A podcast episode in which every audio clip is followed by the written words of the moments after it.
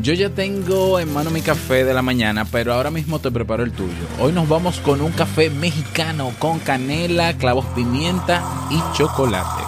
Rico.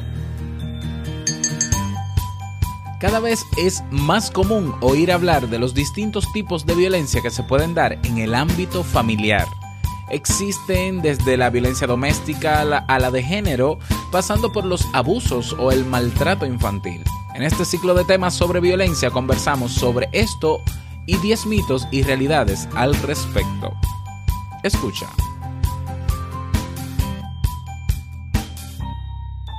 Si lo sueñas, lo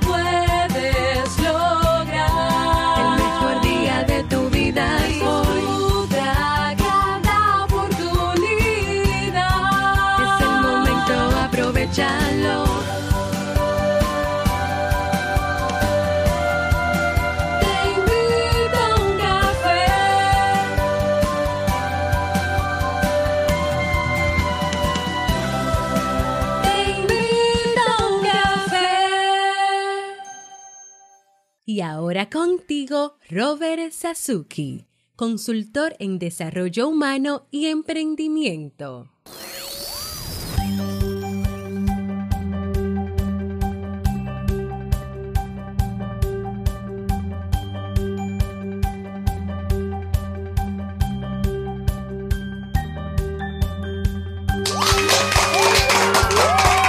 Hola, ¿qué tal con esa energía positiva, esos aplausos y tu cafecito mexicano? Damos inicio a este episodio número 626 del programa Te invito a un café. Yo soy Robert Sasuki. Estaré compartiendo este rato contigo, ayudándote y motivándote para que puedas tener un día recargado positivamente y con buen ánimo. ¿Esto qué es? Esto es un programa de radio bajo demanda o de radio online o digital, eh, popularmente llamado podcast. Y la ventaja es que me puedes escuchar en el momento que quieras. ¿eh? No es en vivo, no importa dónde te encuentres y cuántas veces quieras. ¿Cómo hacerlo? Te suscribes y así no te pierdes de cada nueva entrega. Grabamos un nuevo episodio de lunes a viernes desde Santo Domingo, República Dominicana y para todo el mundo. Hoy es jueves 22 de marzo del año 2018 y he preparado para ti un episodio con un contenido que estoy seguro, segurísimo que te servirá mucho. Pero antes quiero invitarte a que te unas al Club Kaizen. ¿Qué es esto? El Club Kaizen es un espacio donde tienes acceso por un solo monto al mes. Em, acceso a 35 cursos, tienes acceso también a eh, eventos tanto en vivo como en diferido, tienes acceso a una biblioteca digital, tienes acceso a los episodios del podcast Emprendedores Kaizen eh, y acceso también a una comunidad de personas que tienen todas el mismo interés, mejorar su calidad de vida. Cada día una nueva clase, cada semana nuevos recursos, cada mes nuevos eventos. No dejes pasar esta oportunidad. Ve directamente a clubkaizen.org y suscríbete. Vamos inmediatamente a dar inicio a nuestro itinerario de hoy con la frase con cafeína. Porque una frase puede cambiar tu forma de ver la vida, te presentamos la frase con cafeína.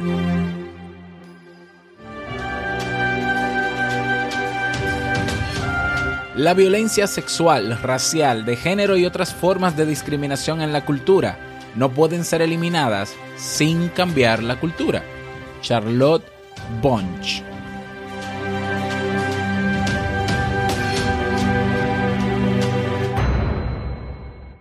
Bien, y vamos a dar inicio al tema central de este episodio que he titulado 10 mitos sobre la violencia doméstica, dándole continuidad al tema, al ciclo de temas sobre violencia, un tema que tiene tanto que hablarse sobre él y que es tan necesario conversarlo. Y de verdad lamento eh, no dedicar mucho más mucho más tiempo y mucho mucho más episodios al tema. Em, de hecho voy a hacer una invitación más adelante a ver quién se anima. Pero bueno vamos a hablar sobre esto. Cada vez es más, más común oír hablar como decía al inicio de los distintos tipos de violencia que se pueden dar en el ámbito familiar Existen desde la violencia doméstica a la violencia de género, pasando por los abusos o el maltrato infantil. Todos ellos igual de importantes en cuanto a sus consecuencias físicas, psicológicas y sociales. El problema radica en que no todo el mundo es capaz de diferenciar y por tanto utilizar correctamente estos términos. Por eso vamos a hablar, voy a tratar ¿no? E, estas variantes de la violencia dentro del entorno familiar para que las diferencias queden claras y podamos entonces utilizar cada uno de los términos con la precisión que requieren. ¿Qué es la violencia doméstica? La violencia doméstica es aquella que es ejercida dentro del núcleo familiar. Es toda violencia que se ejerza sobre las personas que conviven en el hogar, tengan vínculos sanguíneos o no. Esto quiere decir que la violencia doméstica incluye la agresión entre cónyuges, de padres a hijos, de hijos a padres, o cualquier otra persona integrada en el seno familiar que conviva con el agresor, incluso aunque no sean hijos biológicos. Dicho de otra forma, para la violencia doméstica cualquiera puede ser agresor o víctima mientras sea integrante del mismo núcleo familiar, aunque no haya vínculo de sangre. Lamentablemente, desde los medios de comunicación suele equipararse este tipo de agresiones a la violencia de género, cuando la violencia doméstica es un concepto mucho más amplio. Importante tenerlo en cuenta. Bueno, pues entonces hablemos ahora de qué es la violencia de género.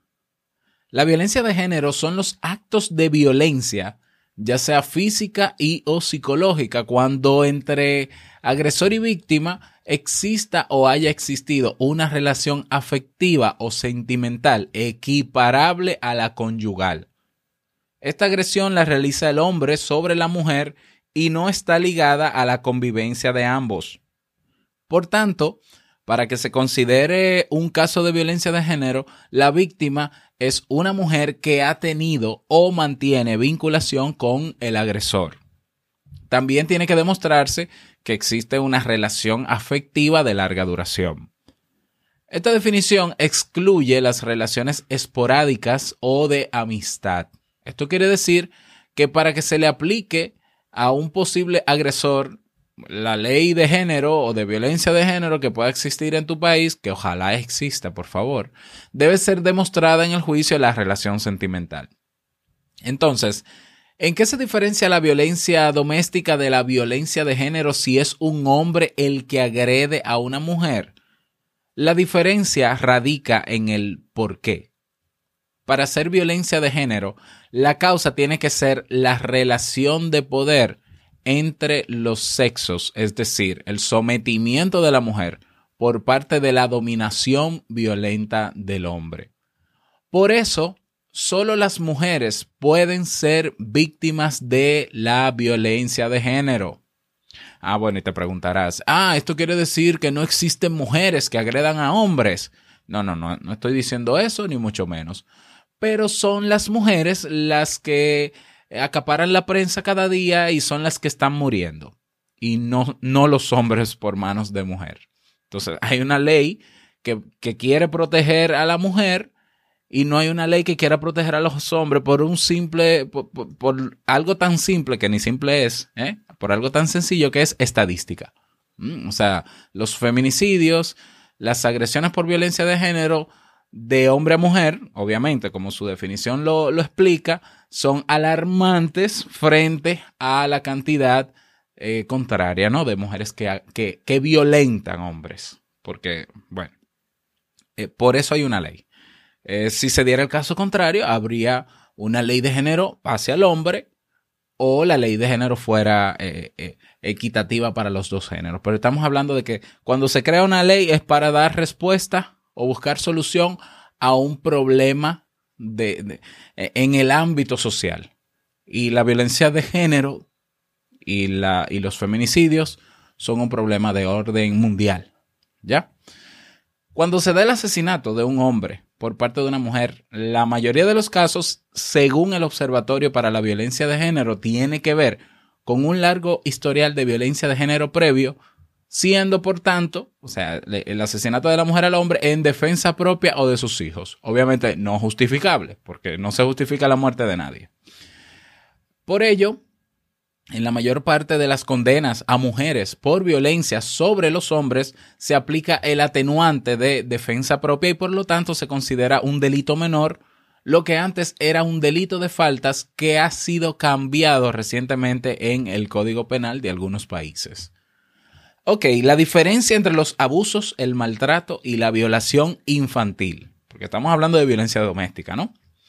Por desgracia, no solo los adultos en el contexto familiar sufren o pueden sufrir algún tipo de violencia, existen también los casos de abusos sexuales o no, el maltrato y las violaciones. Estos términos tampoco reciben un uso adecuado en los medios de comunicación, ni cuando se trata de la infancia, ni cuando se habla de ellos en víctimas adultas y fuera del entorno familiar. Los abusos pueden ser físicos, psicológicos o sexuales. Son físicos cuando se hiere o lastima al menor, psicológicos cuando hay humillaciones o vejaciones hacia el niño, y sexuales cuando se realizan actos obscenos delante del niño o se realizan contactos sexuales. Por tanto, el término abuso es mucho más amplio y se puede incluir al maltrato, cuando solo se cometen agresiones físicas o a la violación cuando se cometen agresiones sexuales que implican contacto carnal y no solo exhibicionismo o actos obscenos. Una vez reconocidos y diferenciados los diversos términos eh, de este artículo, ¿no? Eh, hemos, hemos, hablado de violencia doméstica, violencia de género, abuso, la diferencia entre abuso, violación, agresión, Conviene nombrar los diferentes tipos de intervenciones psicológicas aconsejadas, tanto para víctimas como para agresores en estos casos, porque ambos son importantes.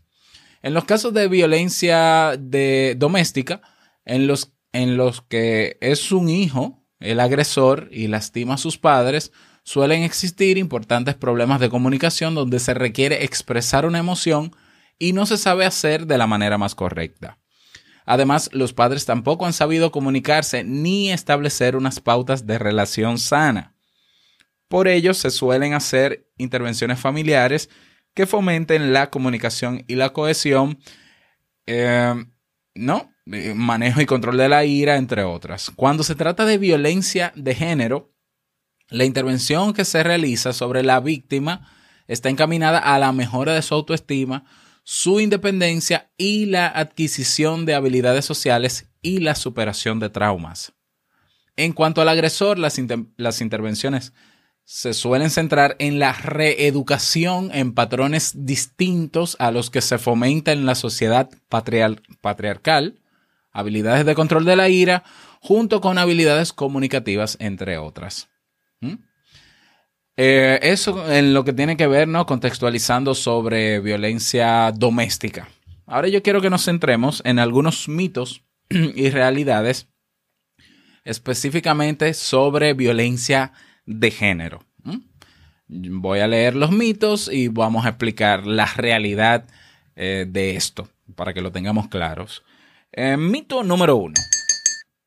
Las mujeres golpeadas se quedan con el hombre porque les gusta. ¿Mm? Porque les gusta. O sea, bueno, pero si tú estás con él, ah, que mi pareja me golpea o mi pareja me, me agrede constantemente, no me respeta, me humilla en público, me trata mal. Bueno, pero si tú estás con él, entonces es porque te gusta eso, porque tú eres masoquista. Ay, por favor. La realidad. A nadie le gusta ser amenazada.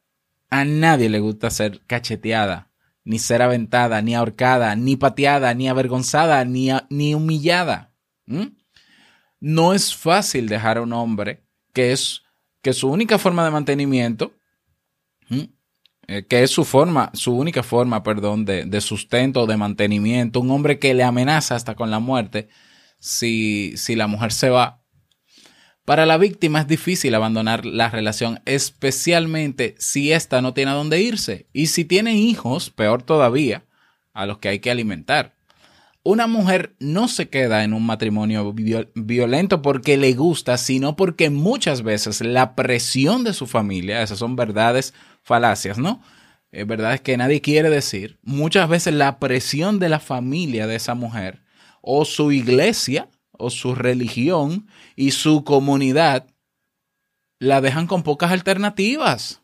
Ay, pero ese hombre, dale una oportunidad, ora por él, llévalo a la iglesia, a grupos de jóvenes, bueno, de jóvenes, a grupos eh, religiosos, o, o dale una oportunidad. Mira, la cosa está difícil, hay muchos divorcios, la familia es lo más importante, tus hijos no se pueden criar sin su padre.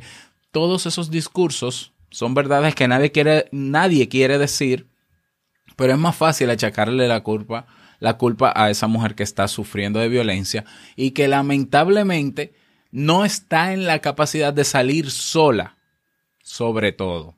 Una mujer golpeada, una mujer maltratada por su pareja, no sale de esa realidad porque está sola. Yo me atrevería a afirmarlo, porque está sola. Si no estuviese sola, si tuviera el apoyo necesario de su grupo social, de su familia, de su iglesia, de quien sea, del Estado, pues aunque no quiera salir de ahí incluso, porque hay patrones psicológicos y emocionales que la mantienen dependiente de la relación, sale. Aunque no quiera, usted va a salir y sale. ¿Mm? Entonces ese mito tenemos que erradicarlo. No, por favor, pongámonos en los zapatos de las personas antes de juzgar, porque una persona sabía, una persona que está pasando por una situación difícil, sabe que está pasando por una situación difícil y no sale, nunca la respuesta va a ser porque quiere. ¿Eh? No es porque quiere. Hay muchísimas otras razones.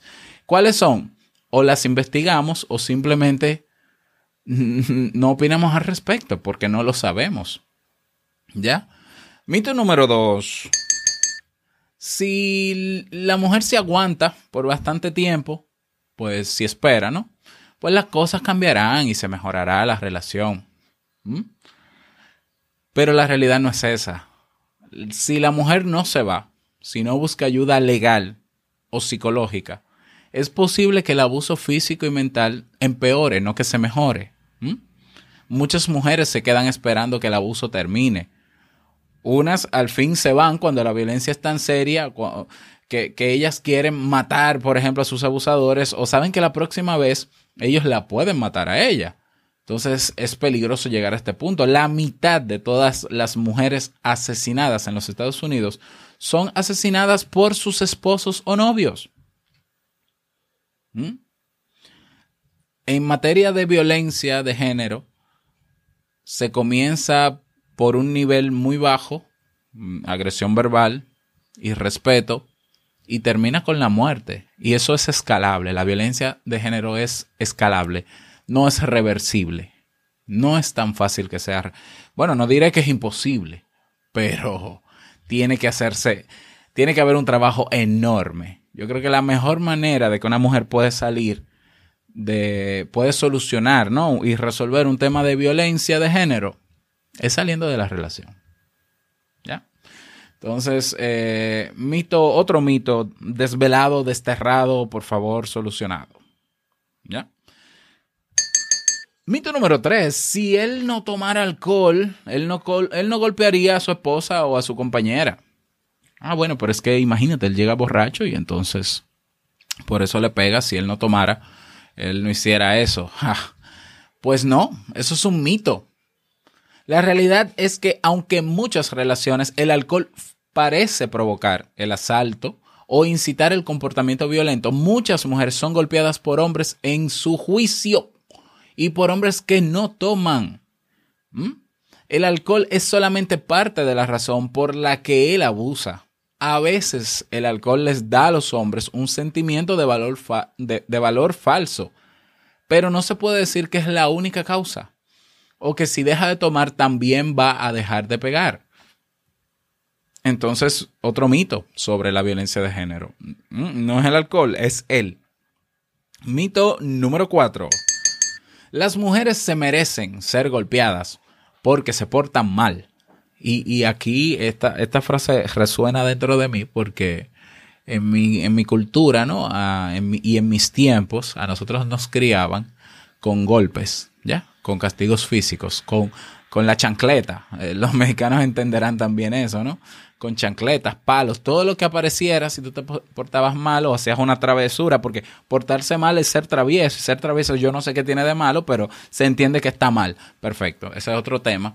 Con castigos físicos y yo tengo amigos y personas que veo todavía hoy ya de adultos que dicen que ponen una imagen en su Facebook o la comparten de una correa o una chancla, una chancleta, ¿no? Este zapato cómodo. Y ponen una foto y debajo ponen, este fue mi mejor psicólogo cuando niño. Yo no necesito ir a, terapia, esta fue mi terapia. Otros dicen, yo le agradezco a mi mamá los golpes que me daba porque eso hizo que yo fuera un agente de bien y no un delincuente. Pues mire, eso es otro mito. ¿Mm? Ah, yo fui golpeado, y mis hermanos también, por el método tradicional, popular, era lo normal. ¿eh? Y no culpo a mis padres por eso, porque era la herramienta que ellos entendían más efectiva. Y yo nunca estuve de acuerdo con eso y no lo estoy, no lo estaré. Y a mí no me formó una correa. ¿eh? Si yo hubiese normalizado eso, yo tengo las puertas abiertas más fácilmente para seguir violentando a los demás y para pensar cosas como estas. El que apoya el castigo físico de un hijo en la crianza y entiende que, debe su adultez, su madurez y su realización personal a los golpes, está normalizando la violencia. Y por tanto, es plausible de pensar esto. Ah, bueno, es que hay mujeres que se portan mal. Y bueno, ¿cómo, cómo, cómo ¿qué hacían conmigo cuando yo me portaba mal? Me daban con la correa. Entonces, bueno, hay que darle para que, para que aprenda. Porque también hay personas que entienden que los golpes enseñan. Y como tranquilizan y provocan un efecto inmediato en la, en la persona agredida, abusada, violentada, entonces educa. Pues no, déjeme decirle que no. Ah, pero que los psicólogos, no le haga caso a los psicólogos, que los psicólogos, ellos creen que son perfectos y extraterrestres. No, yo soy un psicólogo que fui maltratado cuando niño y yo recibí castigos físicos y me aquietaba.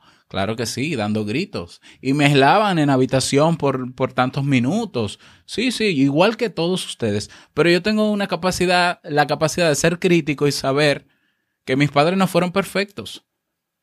También. Que no los culpo y no, lo, no, no voy a estar reclamando ni guardando rencor por eso. Pero tengo la capacidad, como la tenemos todos, de ser críticos y de cuestionar todo y de saber lo que está bien y lo que no está bien. ¿Mm? Entonces, esto es un mito. Nadie merece ser golpeado. No importa lo que haya hecho. Ni tus hijos, ni tus padres, ni tu pareja, ni tu amigo. Nadie merece ser golpeado. No importa lo que haya hecho. Las mujeres, como estamos hablando de violencia de género, obviamente no me quiero desviar más, las mujeres que son golpeadas saben muy bien que la mayoría de las veces la violencia no tiene motivo. ¿Mm? El coraje del abusador y sus deseos de controlar todo son la causa de sus estallos, no lo que ella haga o no haga. ¿Eh? Y ahí viene, claro, la culpa de la mujer que está siendo agredida de, ah, bueno, es que si yo no le hubiese dicho qué quiere de cenar, él no me golpea. ¿Y desde cuándo preguntarle a una persona que quiere de cenar debe generar violencia? Por ejemplo, ¿no? Entonces, otro mito desterrado. Mito número 5. Si él trabaja, trae dinero a la casa y es bueno con los niños, buen padre, una mujer no debe de exigir más. ¿Eh? Nadie es perfecto. Las cosas no son 100% perfectas. Entonces ella debe aguantar sus defectos. Además, una galleta al año no hace daño. Y ella lo que tiene es que evitar. Si, si tú ves que él viene alcoholizado eh, o borracho, o él, o él, está molesto y sube, entonces no le hables, déjalo, déjalo tranquilo ese hombre. Vete a la habitación a ver televisión y deja ese hombre tranquilo. Prepárale sí su cena, claro que sí. Ese, ese, esa podría ser el discurso de una madre, de una víctima de violencia de género o de una amiga eh, incluso mujeres también, porque la violencia está normalizada en ambos géneros, eh, o, de, o de un cercano, o de un consejero, incluso de, de un religioso consejero, claro que sí, no, pero mira, Él es un, un, hombre serio, trabaja honestamente, paga sus impuestos. Yo veo que él es buen padre porque a sus hijos él los trata bien. Ya, o sea, ya, aguante su, su tablazo. No, eso es un mito. No debemos perdonar la violencia. Nada más porque un hombre es bueno con los niños y trae dinero a la casa, no debemos perdonarlo por eso. La violencia de género no debe ser permitida por ninguna razón. En el momento en que un hombre violenta a su pareja, perdió todas sus características angelicales y lo peor del caso, yo que trabajé cuatro años con hombres agresores, más de dos mil horas de terapia con hombres agresores denunciados por sus mujeres, gracias a Dios, es que el perfil psicológico de un hombre maltratador de violencia de género es el de un santo en la sociedad. Es que tú no te lo imaginas. O sea, tú dices, pero este señor con esta educación, esta elegancia, este currículum, que golpea a su esposa. Sí, sí, es real, no es mentira. Y en la terapia te lo dicen. Y muchos se llenan el ego y lo disfrutan, incluso de, de forma hasta psicopática o sociópata. No nos dejemos confundir por las apariencias. ¿Eh? O sea, la violencia no es justificable ni que tú seas el presidente de la República. No es justificable y debe ser condenada. ¿Eh? Porque estamos hablando de que tú has sobrepasado un límite.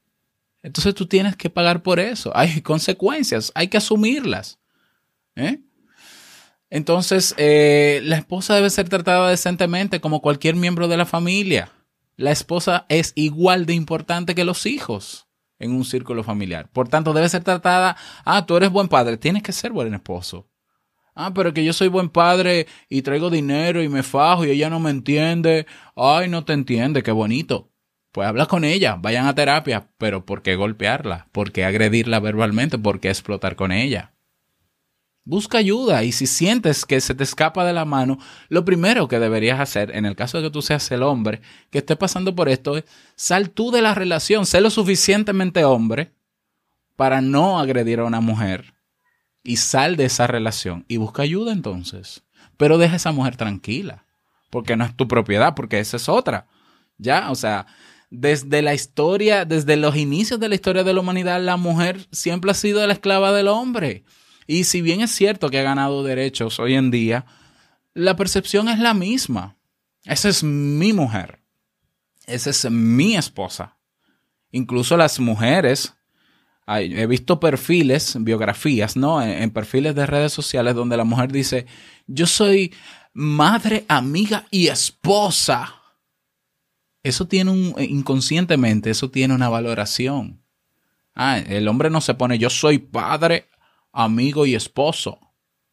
Es muy raro. El hombre dice, ah, yo soy consultor en no sé qué, yo soy tal cosa. La mujer pone, yo soy esposa, madre. O sea, yo soy la sumisa y el otro tiene el poder. Entonces, cuidadito, cuidadito. Mito número 6. en vez de darle a esto, le di a esto. Bueno, pero esto es que yo grabo en directo, entonces suele pasar. Pero mito número 6. La violencia doméstica, no, la violencia de género no afecta a los niños. Ellos no se fijan en esas cosas. ¿Mm? Pues eso es un mito. La violencia en el hogar definitivamente afecta a los niños. Un porcentaje muy alto de hombres que golpean o agreden verbalmente o psicológicamente o humillan a sus esposas vieron a sus propias madres ser golpeadas o violentadas. La violencia entre esposos, entre novios, es un ejemplo para los niños y se puede aprender, porque hablamos de eso, ¿no? De que la violencia es aprendida. Es muy posible que si tus niños ven esto en tu casa, ellos también golpearán a sus parejas o serán víctimas de abuso. También vivir en esta clase de hogar frecuentemente puede causar problemas en la escuela para los niños. Aunque tus niños no hablen acerca de la violencia, ellos saben que sí existe y sí les afecta profundamente. ¿Cuántos casos vi yo trabajando en colegios de niños violentos y cuando se exploraba la dinámica familiar, nos dábamos cuenta de que había violencia en la casa. Porque, porque ellos replican lo que ven, es tan básico como eso. Bueno, mito número 7. Eh, bueno, mira, esto es la voluntad de Dios. Dios lo ha querido así. Entonces nadie debe meterse con eso. Señores, Dios sabe lo que hace. Él eligió esa persona para ti. Tú no puedes salir de ahí. Ay, Dios mío, no, por favor. La realidad, eso es un mito, ¿eh? un mito, incluso me parece un, una idea violenta y normalizadora de la violencia. Puede ser que Dios disponga de mucho en nuestras vidas pero él nunca aceptaría que una mujer sea golpeada regularmente. Hay mucho en nuestras vidas que no podemos controlar, como una enfermedad fatal o la muerte de un niño, pero el control que sí tenemos se puede usar para ayudar a parar la violencia. Fíjate lo, complicado que somos, que, hacemos de nuestras ideas nuestra realidad. Bueno, mito número 8. Estoy de acuerdo que las mujeres no se les debe golpear. ¿Ya? Pero lo que ocurre en, casas ajenas no es asunto de nadie. En mi país se dice, los trapos sucios se lavan en casa. Y yo digo, sí, ¿qué tienen que ver trapos sucios con violencia? Porque un trapo sucio es un trapo sucio. Y la violencia no es un asunto de trapo sucio. ¿O cuál es el sucio? ¿El hombre o la mujer? ¿O cuál es la...? Es que no entiendo, la, la, no, no puedo lograr interpretar el trapo sucio como metáfora en el tema de violencia. Porque entiendo, tal vez trapo sucio puede ser, bueno, cosas que haya que arreglar en el hogar, el mejor lugar para arreglarlo sea el hogar. Pero es que la violencia no es un problema, la violencia es violencia. La violencia no es un problemita, como si fuese, por ejemplo, un desacuerdo en ambas partes sobre un tema. Ah, bueno, pues decidanlo, reúnanse y decidanlo, si no buscan un mediador, una persona que les ayude a decidir. Es que en la violencia no, la única decisión que se debe tomar cuando hay violencia es salir de esa relación. Es que no hay solución cuando se ha establecido violencia de género. No hay una solución en la pareja. No, no lo hay. Yo sé que suena radical. Dios mío, Robert, ¿cómo va a ser? Estás desbaratando matrimonios. Es que cuando hay violencia en un matrimonio ya no hay relación. Entonces, se, está, se ha creado ya un espacio donde uno de ellos no respeta el límite de otro, que entiende que el otro, le, la otra, la mujer no, le pertenece. Ya ahí se rompió la verdadera relación, ya ahí se rompió el matrimonio, la armonía. Entonces la solución es salir de ahí ¿por qué? porque es escalable la violencia y terminará en muerte. Terminará en muerte si no se rompe esa relación. Entonces, puedes pensar que soy eh, radical y todo lo demás, pero estoy hablando desde mi experiencia, desde mi experiencia, trabajando con este tema, que, llegué al punto incluso de quemarme, eh, lo admito, ¿no? Eh, con este tema, de hecho ni siquiera quería tratarlo por eso mismo, porque me, revoltea, ¿no? Me saca cosas de dentro. la única solución que tiene la violencia de género no es terapia de pareja, es romper la relación, es mire mujer, salga de ahí porque ese hombre en cualquier momento la mata. Y usted, caballero, vaya a terapia y aprenda a controlarse.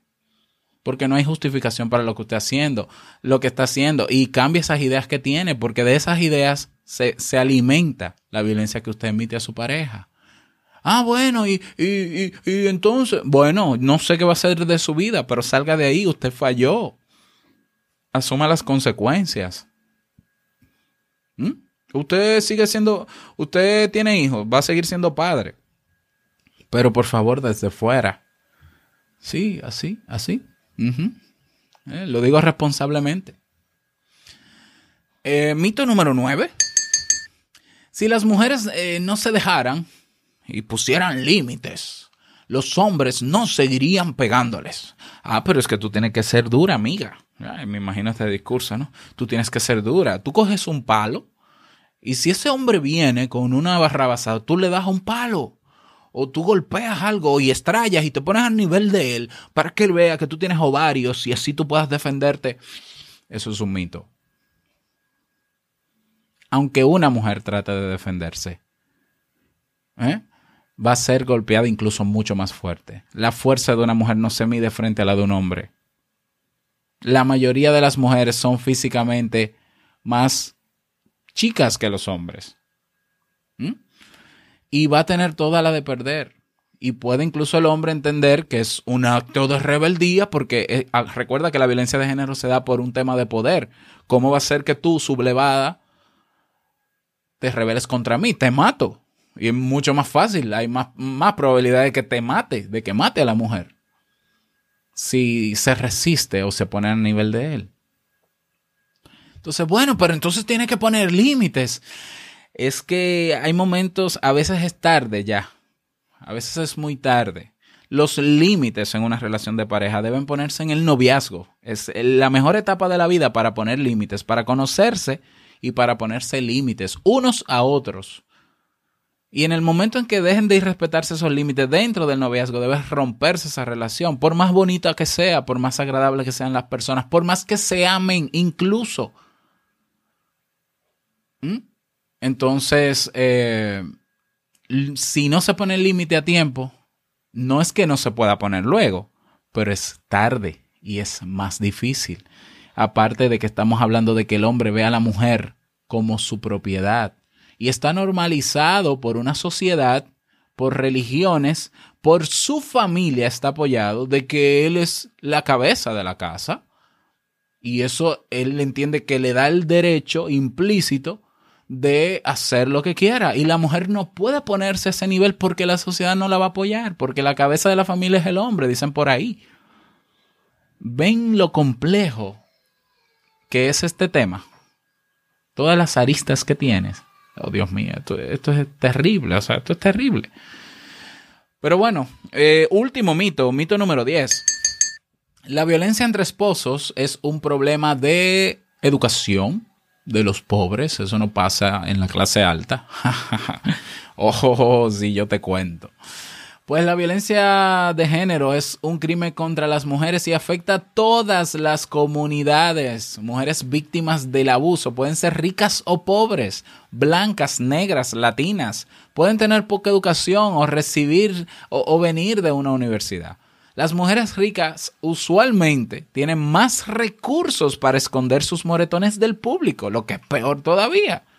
Ellas pueden visitar a doctores particulares en lugar de salas de emergencia, por eso no las vas a ver. Consultar a abogados en lugar de clínicas legales.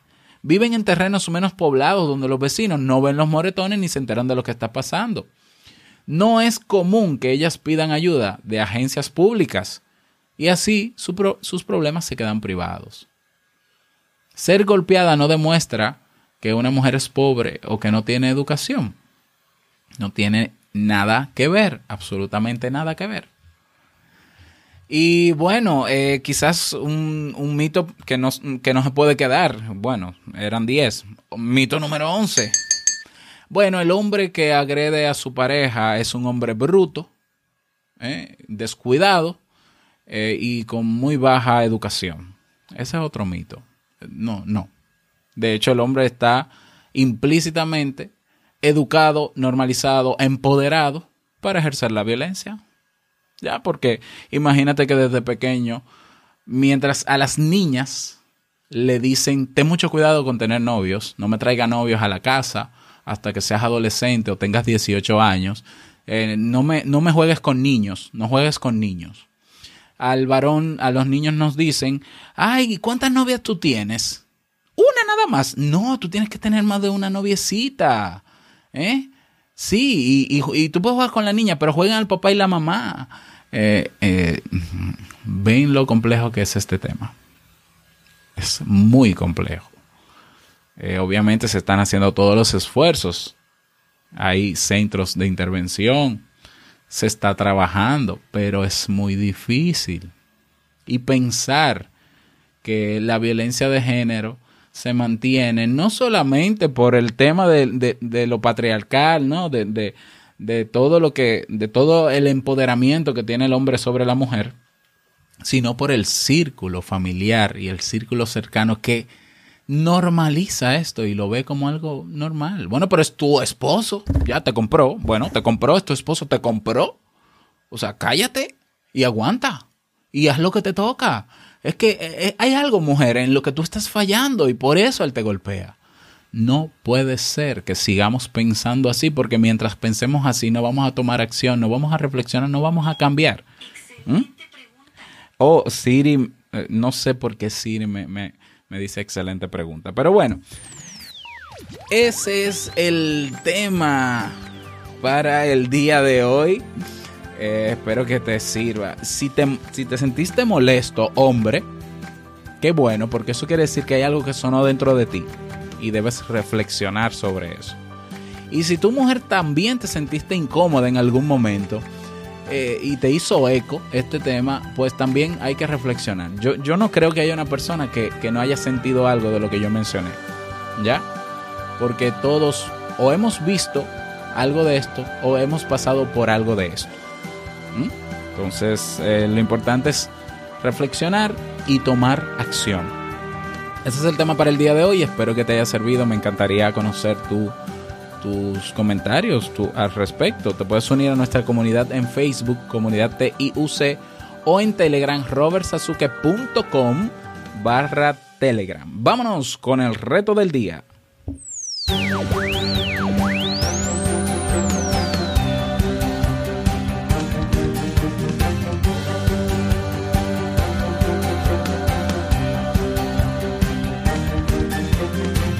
El reto para el día de hoy.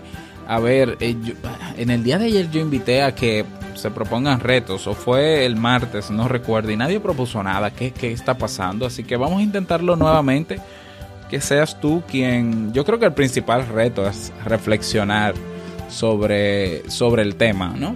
Reflexionar, pero no quedarnos en la reflexión empoderarnos, pero no quedarnos con el empoderamiento. Hay que tomar acción. Hay que tomar acción. Entonces, bueno, sí, digamos que sí, que ese es el reto para el día de hoy. Y eh, te invito, de todos modos, a que propongas retos, porque a veces se me, se me acaba la lista ¿no? de retos. Eh, eh, son diarios. Entonces, para eso, no olvides que te puedes unir a nuestras comunidades y proponer el que quieras.